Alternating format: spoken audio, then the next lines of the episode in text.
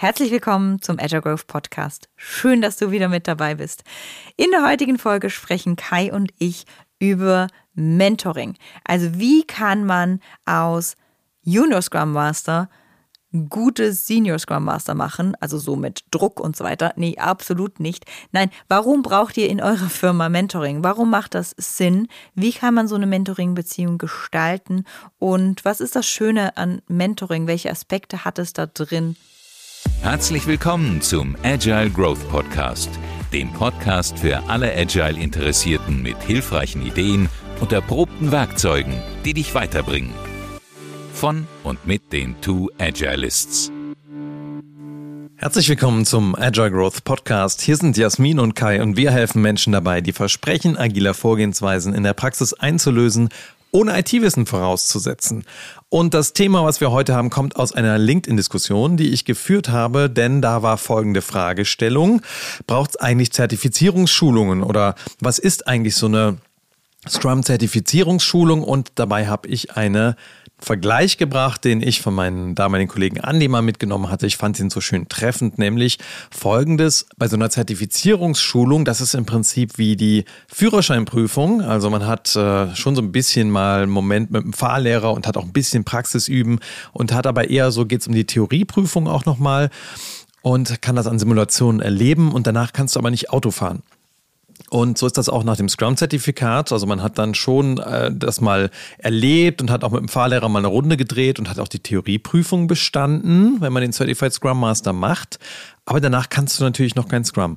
Und dafür muss man dann auf der Straße fahren. Und dann kam natürlich die Fragestellung auch, gibt es denn sowas wie begleitetes Fahren eigentlich irgendwie als ein Konzept? Und ja, natürlich gibt es Mentoring. Wir machen das auch relativ viel, auch wenn das irgendwie nirgendwo auf der Webseite steht oder irgendwas. Das ist einfach ein Vehikel, was wir extrem stark und extrem wertvoll finden. Deswegen wollten wir mit dir mal teilen, was ist eigentlich überhaupt so ein Mentoring und was ist überhaupt eine Mentoring-Beziehung? Beziehungsweise Mentoring ist für uns mittlerweile ja einfach Standard in einem Coaching-Prozess. Das heißt, wenn wir eine Transformation begleiten, eine Teamtransformation, eine Abteilungstransformation begleiten, eine Unternehmenstransformation begleiten, dann fängt das meistens so an, dass wir das Team übernehmen. Warum machen wir das? Weil wir ganz oft ein Gefühl für das Team bekommen dürfen, müssen und zumindest mir das schwer fällt, wenn ich nicht direkt involviert bin. Deswegen ist mein Go-to-Approach ganz oft, ich übernehme das Team. Du übernimmst das Steuer quasi? Ich übernehme das Steuer und da kam schon auch äh, ab und zu mal so die Frage so, ah, Jasmin, muss das sein? Weil wir haben doch hier schon einen Scrum Master, der kann das doch. Meistens kann der Scrum Master das, aber ich brauche das, um ein Gefühl zu bekommen und oft, wenn ich am Steuer bin, dann kommen auch noch ganz andere Sachen hoch, als wenn ein anderer Scrum Master am Steuer ist, der noch nicht so erfahren ist. Und das ist okay. Du hast halt einen Fahrstil wie die Sau. ja, zum Beispiel. Und ähm, das braucht auch Zeit, damit Dinge hochkommen. Also meine mh, hm, Daumenregel. Ich versuche immer so, so nach drei Monaten wieder zu übergeben. Manchmal klappt das nicht so ganz, weil, weil das Team einfach mehr Zeit braucht, um Vertrauen zu gewinnen, um die Beziehung aufzubauen, um wirklich Dinge hervorzuholen. Also, aber das ist auf jeden Fall schon mal der erste Schritt in der Mentoring-Beziehung. Also auch währenddem dass ich das Team übernehme, wenn wir denn schon einen Scrum Master haben, der das wieder zurück übernehmen soll, etablieren wir ähm, Einzelgespräche mit diesem Scrum Master, wo wir reflektieren, was passiert denn gerade, was mache ich gerade, warum habe ich was gemacht. Wo hast du Fragen? Manchmal sagt der Scrum Master dann auch, hätte ich anders gemacht oder sehe ich anders. Völlig legitim. Dann kann ich sagen, okay, mein Bauchgefühl war dieses und füge dann auch noch die Information, die ich von dem anderen Scrum Master dahin dazu, zu den Dingen, die ich auch gerade tue oder verfolge. Also dieses Lernen durch Vorleben ist der erste Teil des geführten Fahrens.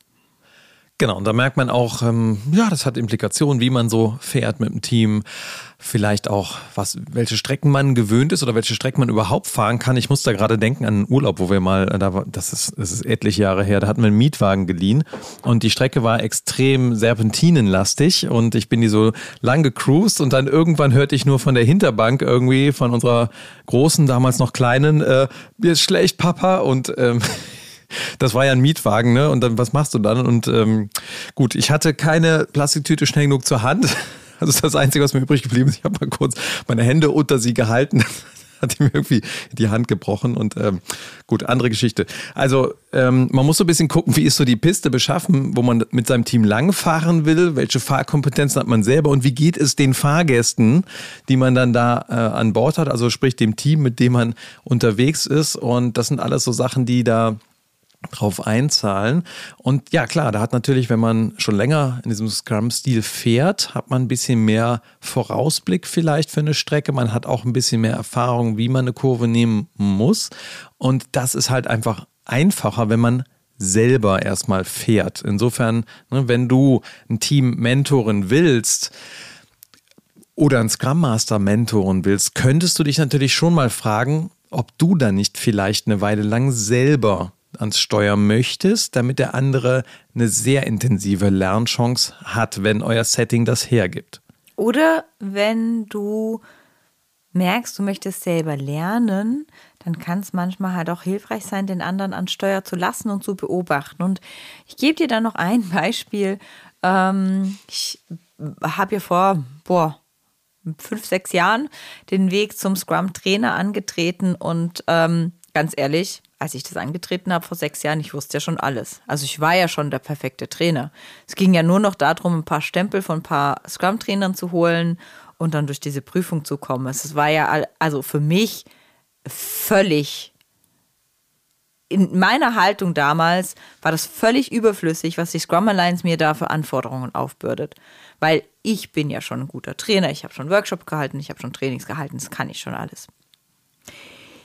Ich kam ganz schnell von meinem hohen Ross runter, als ich angefangen habe, die ersten Trainings mit zu beobachten. Und die meisten Trainer haben mir gesagt, hey, total gerne, wir können hier gerne eine Mentoring-Beziehung anfangen, aber du guckst dir zuerst mal mein Training an. Was ist mein Training? Und ähm, das gebe ich dir nicht direkt in die Hand. Oder andere haben gesagt, du kannst gewisse Teile schon mitmachen, aber dieses Beobachten eines anderen, wie tut er das?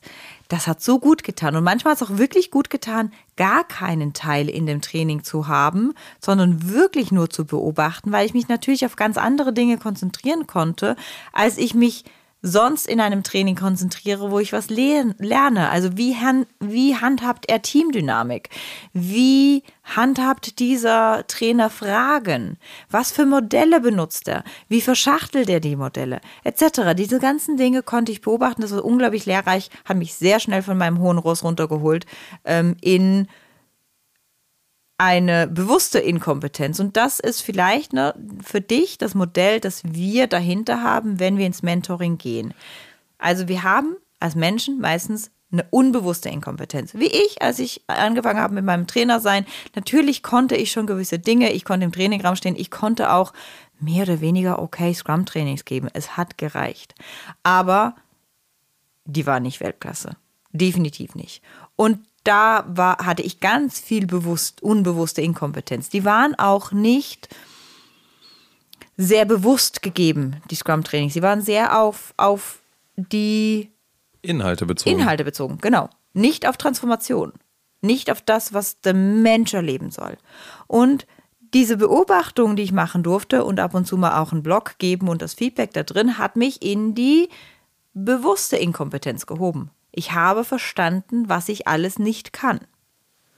So, und äh, das heißt, da gehört am Anfang auch in dieser Beziehung mit einem Mentor ein Schritt von Demut dazu. Ist ja ein, vielleicht ein schwieriges Wort, vielleicht auch ein religiös überladenes Wort, aber erstmal eine gewisse Demut dafür zu haben, dass es da Menschen gibt, die schon Dinge gelernt haben und Dinge einfach mehr sehen, die mehr mentale Modelle haben und deswegen andere Dinge erkennen können. Denn nur das, was wir kennen, können wir auch erkennen. Also und je nach, du weißt ja nicht, wie viele mentale Muster bei deinem Gegenüber mitlaufen, was der gerade beobachtet, was der schon kommen sieht in der Gruppendynamik und so weiter. Und wenn man da nicht mal äh, überhaupt mal zu einer bewussten Inkompetenz dann gelangt, also festzustellen, ach, da habe ich gar nicht drauf geachtet, das kann ich gar nicht, ich weiß gar nicht genau, wie sollte ich das denn rausfinden, kann ich nicht gut ins Lernen kommen. Das heißt, ich brauche jemanden und dafür ist auch eine Mentoring-Beziehung gut, weil da habe ich meistens keine fachliche Augenhöhe, sondern jemanden, der fachlich einfach mehr Ahnung hat. Ich spreche nicht von menschlicher Augenhöhe, die kann es geben. Muss man so ein bisschen schauen. Ne? Also in den ursprünglich asiatischen Kampfsportfilmen ist das schon so, dass die vielleicht auch noch nicht mal unbedingt auf so einer menschlichen Ebene eine Augenhöhe haben. Also der Schüler, der dann da kommt zum Meister, der darf sich dem auch erstmal unterstellen in so einer hierarchischen Ordnung. Ob wir das hier brauchen, Und so im jetzt Agile kommt Space. der große Agile Shitstorm, Muss- weil ganz schlimm. Nein, aber ganz ehrlich, Leute, ähm, es hat keine Augenhöhe in einer Mentoring-Beziehung. Punkt. Und das ist der Unterschied zwischen einer Coaching- und einer Mentoring-Beziehung. In einer Coaching-Beziehung habe ich eine Augenhöhe. In einer Coaching-Beziehung gehört die gesamte Lösung dem Coachee. In einer Mentoring-Beziehung weiß ich faktisch einfach mehr. Und da haben wir keine Augenhöhe. Wie wir unsere Beziehungsdynamik da drin und unsere zwischenmenschliche Beziehung gestalten, das darf jeder Mentee und jeder Mentor miteinander ausmachen. Und dazu benutzen wir die Designed Alliance, also das, was wir auch im Erstgespräch mit Teams machen.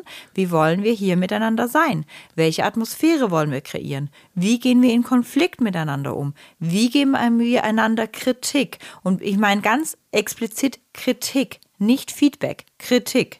Wenn ich etwas habe, was ich an dem anderen kritisiere, weil wenn ich natürlich weitergehe in dieser Beziehung, werde ich den anderen auch mal beobachten bei Dingen, die er tut oder sie tut.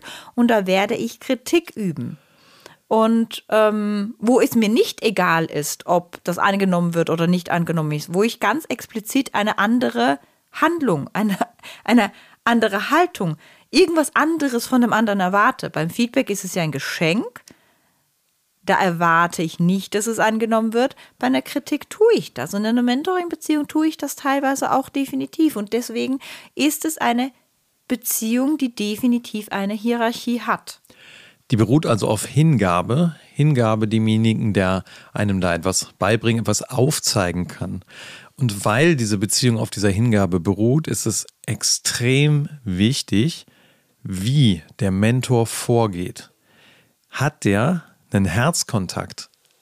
Dient der wirklich seinem Mentee? Hat er das Wachstum seines Mentees im Blick? Oder liebt er das, dass das Ego gebauchpinselt wird? Findet er das geil, Groupies zu haben oder sie?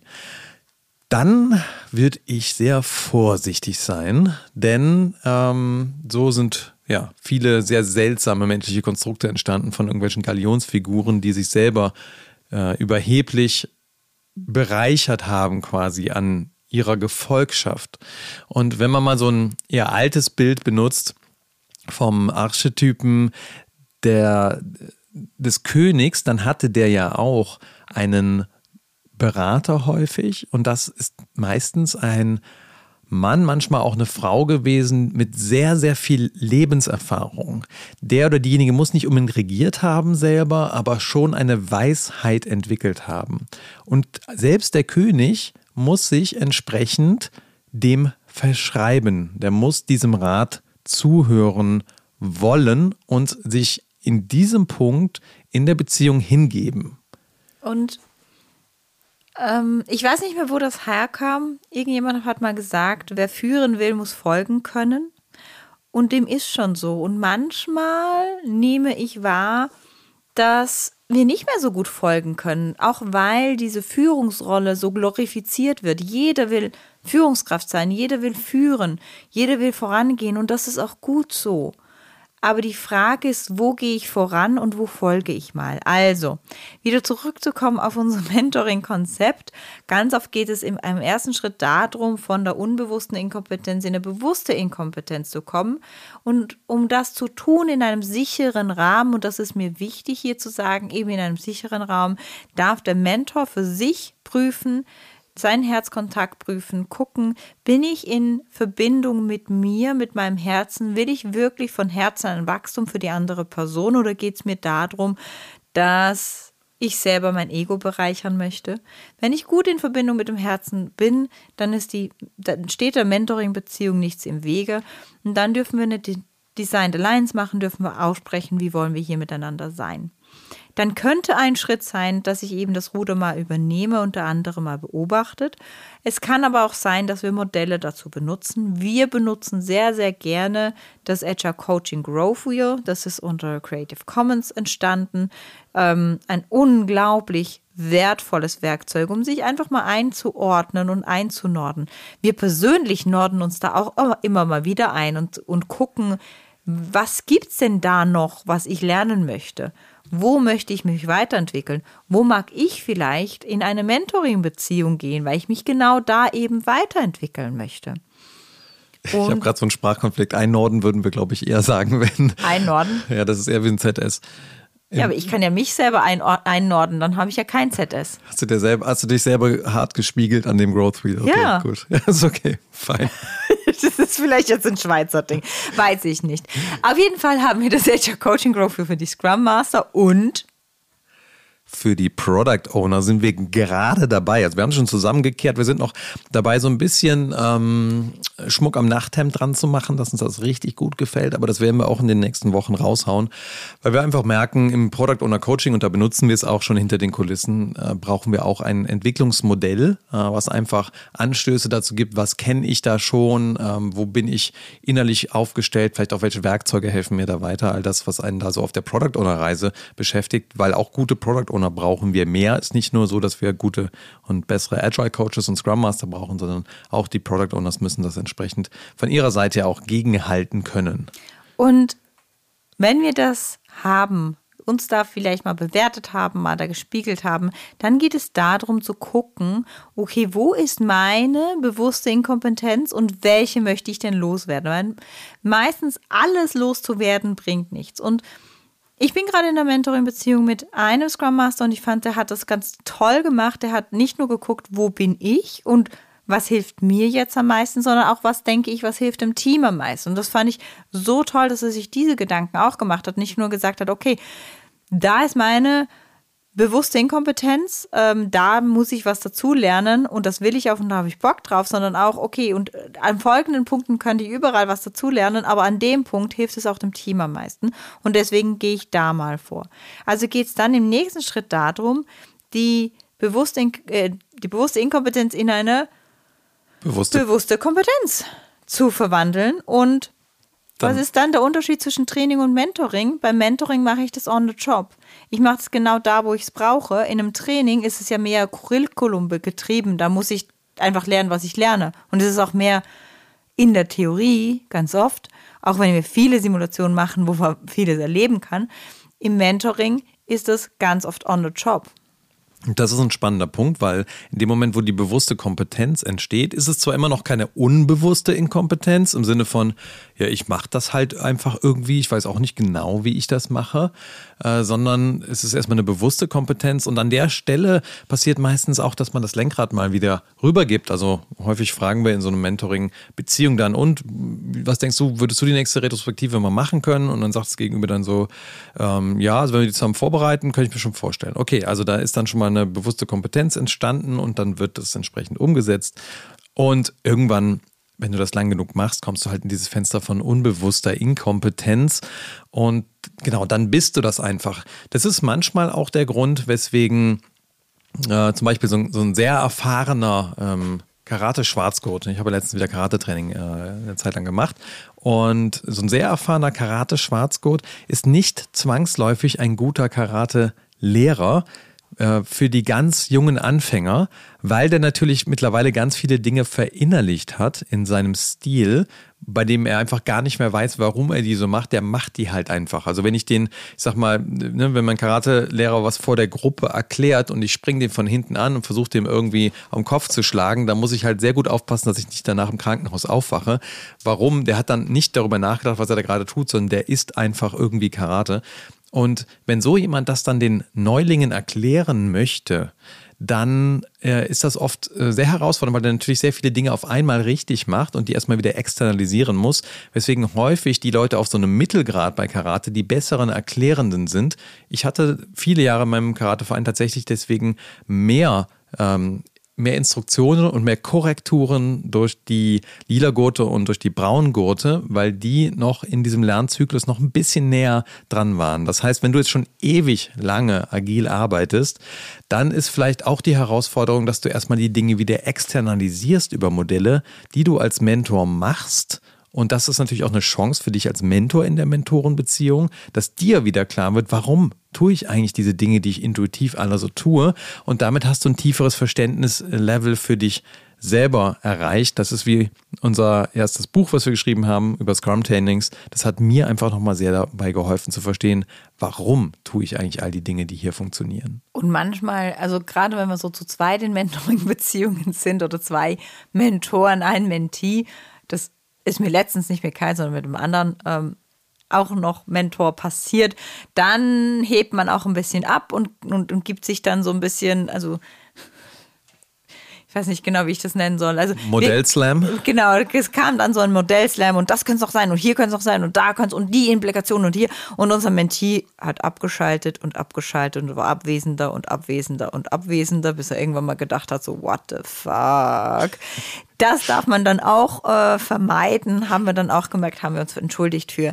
Ähm, war einfach ein super spannender Case und wir haben abgehoben wie Schmitz Katze mit unseren ganzen Modellen und Ideen und ja. Dingen, die alle noch da sein könnten und man beachten könnte. Das ist ein bisschen wie unser Podcast hier, ne? Wahrscheinlich musst du jetzt auch zweimal zurückspulen in der Folge, oder? Äh, genau. Also, nochmal zurückzukommen erstens Beziehung etablieren, Mentor bei sich selber gucken, ähm, wie ist meine Haltung, Mentee bei sich auch gucken, möchte ich hier in eine hierarchische Beziehung treten. Und wenn ich das nicht möchte und nicht kann, dann darf ich das auch sagen und dann ist es, macht es vielleicht keinen Sinn. Dann geht es darum, von der unbewussten Inkompetenz in eine bewusste Inkompetenz zu kommen. Das kann ich über über zum Beispiel Vorleben machen, ich kann das aber über Modelle machen, wie zum Beispiel das Agile Coaching Growth Wheel oder das Product Owner Growth Wheel, wo ich einfach mal spiegeln kann, gucken kann, wo bin ich gut, wo bin ich nicht so gut. Und dann geht es darum, Stück für Stück on the job die bewusste Kompetenz aufzubauen. Ganz oft machen wir das dann durch Shadowing, eben wenn wir das Ruder zurückgeben, zu sagen, okay, die Retrospektive machst du oder du bist jetzt wirklich hauptverantwortlich fürs Team. Aber wir haben immer wieder Check-in-Punkte, wo wir gucken, was gerade deine Strategie, mit wem führst du Einzelgespräche, wo gehst du hin, warum tust du das, wie wirst du das nächste Daily strukturieren, wie wirst du die nächste Retrospektive strukturieren, warum ist wichtig, was du gerade tust, ähm, was können wir im Review verbessern, etc dass wir genau diese Dinge, wo siehst du gerade Konflikte aufkommen, dass wir diese Dinge bewusst machen. Also da eher dann mit Fragen führen und den anderen machen lassen und immer wieder zurückspiegeln. Und gerade dieses Zurückspiegeln nach einer Retrospektive, okay, hier hast du Folgendes gemacht, das hat bei mir Folgendes ausgewirkt, ich habe Folgendes gesehen bei den, war dir das bewusst? Wolltest du das so tun? Da lernt der Mentee extrem viel ich lerne auch extrem viel, wenn Leute mit mir Retrospektiven machen und sagen, hey, guck mal, Jasmin, an dem Punkt bist du super schnell reingegrätscht. Warum bist denn du da so schnell reingegrätscht? Und ich dann überlegen muss und sagen kann, hm, ja, mir war der Konflikt da zu heiß. Ich weiß, da ist ein Konflikt, aber irgendwie, und ich weiß auch, der wäre wahrscheinlich gekommen, wenn ich da nicht reingegrätscht wäre, aber es war mir gerade zu heiß. Und dann kann mein Mentor zum Beispiel sowas sagen wie, das ist ja schön, dass dir das da zu heiß war, aber hm, Meinst du nicht, die Gruppe könnte das tragen? Und dann hat man eine reflektiertere Diskussion über sehr unbewusste Haltungsmuster. Weil wenn mir das niemand gesagt hätte, dass ich zu schnell reingegrätscht bin oder schnell reingegrätscht bin, ob es jetzt zu oder nicht ist, ist, ist diskutierbar. Aber dann hätte ich nicht reflektieren können, was für ein Problem ich gerade mit dem Konflikt habe, der da vor der Tür steht. Ist letztens gerade so passiert. Also da Shadowing beobachten, danach rückspiegeln, ist so ein Mittel zur Wahl, um eben in diese bewusste Kompetenz wieder zu kommen. Manchmal droppe ich auch einfach fieserweise noch in so einem Shadowing ein Roti am Ende des Termins, wenn ich so merke, das ist langsam die Luft raus. Dann stelle ich gerne mal die Frage, ne, ROTI für Return on Time Invested. Also diese Session hier auf einer Skala von 1 bis 5 und 5 heißt, meine Zeit ist ja ideal genutzt gewesen und 1 heißt, ich habe ja meine Zeit verschwendet. Bewertet doch mal bitte in der Chatroll, wie diese Session war, die jetzt äh, mein Mentee moderiert hat. Ähm, und dann droppen das nochmal alle in den Chat rein. Dann haben wir danach nochmal ein bisschen mehr Daten dazu. Und manchmal frage ich auch nach, okay, du hast jetzt irgendwie eine 2 gegeben, für dich war es nicht so wertvoll, was hättest du denn gebraucht, damit es äh, effektiver beim nächsten Mal wird für dich und dann lernt mein Mentee dadurch nochmal. Ich exponiere dem also ein bisschen expliziter den ähm, Variablen des Systems, weil es einfach beim Wachstum unterstützt. Nicht um fies zu sein, sondern wirklich um dann nochmal Klarheit zu schaffen. Und was wir definitiv auch machen, wir haben für uns so eine interne Definition of Done Agile Coaching. Ähm, und die hilft uns unglaublich, ein strukturiertes Vorgehen zu etablieren, wie wir Teams begleiten und unterstützen dürfen. Das heißt nicht, dass wir immer das Gleiche machen mit jedem Team. Das geht nicht. Das ist ein komplexes Problem. Aber dass wir auf jeden Fall eine Struktur haben, eine Metastruktur, der wir folgen, wenn wir Teams begleiten. Und diese Metastruktur bringen wir unseren Mentees bei. Zum Beispiel gibt es ja auch die Scrum-Checkliste von uns, welche wir immer wieder zu Rate ziehen und gucken, okay, wo sind wir gerade gut unterwegs, wo sind wir nicht so gut unterwegs. Was davon, wo wir nicht so gut sind, bereitet gerade am meisten Schmerzen und wie könnten wir diese loswerden? Was sind kurzfristige, mittelfristige und langfristige Ziele für dieses Team, die ich verfolgen könnte?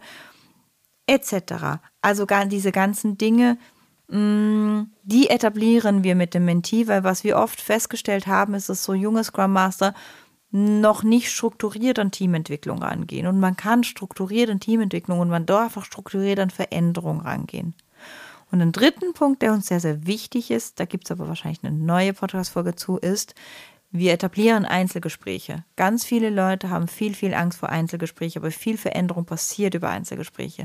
Wir etablieren Einzelgespräche, wir unterstützen unseren Mentee dahin, dass er selber, also er oder sie, oft sind es erst, deswegen er, ähm, Einzelgespräche führen kann, ähm, dass die gewinnbringend sind, dass sie der Veränderung helfen können und da liegt ganz, ganz viel Kraft. Und wir werden noch mal eine einzelne Folge zu Einzelgesprächen machen, aber auch da können wir als Mentor unterstützen. Was mir noch aufgefallen ist, in den Mentoring-Beziehungen, die ich hatte im Leben, kommt irgendwann der Punkt, in dem man, wenn es richtig gut läuft, seinen Mentor überflügelt. Vielleicht nicht in allen Themenbereichen, vielleicht nicht in allen Dingen, aber in so einem spezifischen Track wird man einfach stärker und besser als der eigene Mentor. Das ist zum einen ein Qualitätsmerkmal des Mentorings, also etwas, worauf der Mentor stolz sein kann, aber natürlich auch was, was einem selber sehr, sehr viel nützt. Und da trennt sich ein bisschen die Spreu vom Weizen zwischen den Mentoren. Es gab manche, die davon so getriggert waren, dass sie den Kontakt abgebrochen haben und andere, die stolz waren und einen als Mentee wie auf dem Silbertablett ähm, nach oben gezeigt haben. Also irgendwie, die das einfach, die da voll hinterstanden und das wussten, dass diese Dynamik da ist. Und das einfach nur noch mal als so eine Fußnote. Wenn du jemanden mentorst und der wird irgendwann besser als du, dann ist das das schönste Kompliment, was du bekommen kannst. Und das, was wir deutlich lieber mögen, ist, diesen Menschen auf ein Silbertablett zu stellen, statt sich darüber aufzuregen, dass der einem jetzt irgendwie nicht mehr weiter folgt, weil er seinen Teil gelernt hat. Wenn man das weiß, wird man viel, viel glücklicher in so einer Mentoring- oder auch in einer Mentee-Beziehung.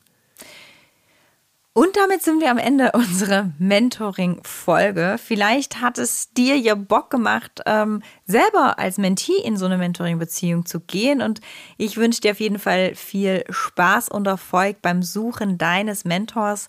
Ich bin mir ganz sicher, in deinem Unternehmen oder in deinem Umkreis gibt es Leute, die Lust haben, mit dir so eine Beziehung aufzubauen. Das, was wir natürlich berichtet haben, ist eine Mentoring-Beziehung in einem Coaching-Mandat, die ist sehr intensiv gestrickt. Man kann aber ja auch nur Teilaspekte davon machen in einem vielleicht weniger intensiv gestrickten Mentoring-Mandat. Oder vielleicht hast du selber schon sehr viel Wissen und sagst, hey, es wäre eigentlich an der Zeit, dass ich es weitergebe. Und du bietest dich als Mentor in deinem Umfeld mal an, dein Wissen weiterzugeben. Für mich hat Mentor sein immer sehr, sehr viel zu meinem persönlichen Wachstum beigetragen und ich finde das unglaublich wertvoll und eine unglaublich schöne Art der Arbeit und da würde ich dich auf jeden Fall ganz, ganz stark bestärken, ähm, dein Wissen in Form von Mentoring weiterzugeben. Und wenn dir diese Folge gefallen hat, freuen wir uns, wenn du sie weiterschickst an wen auch immer das relevant sein könnte.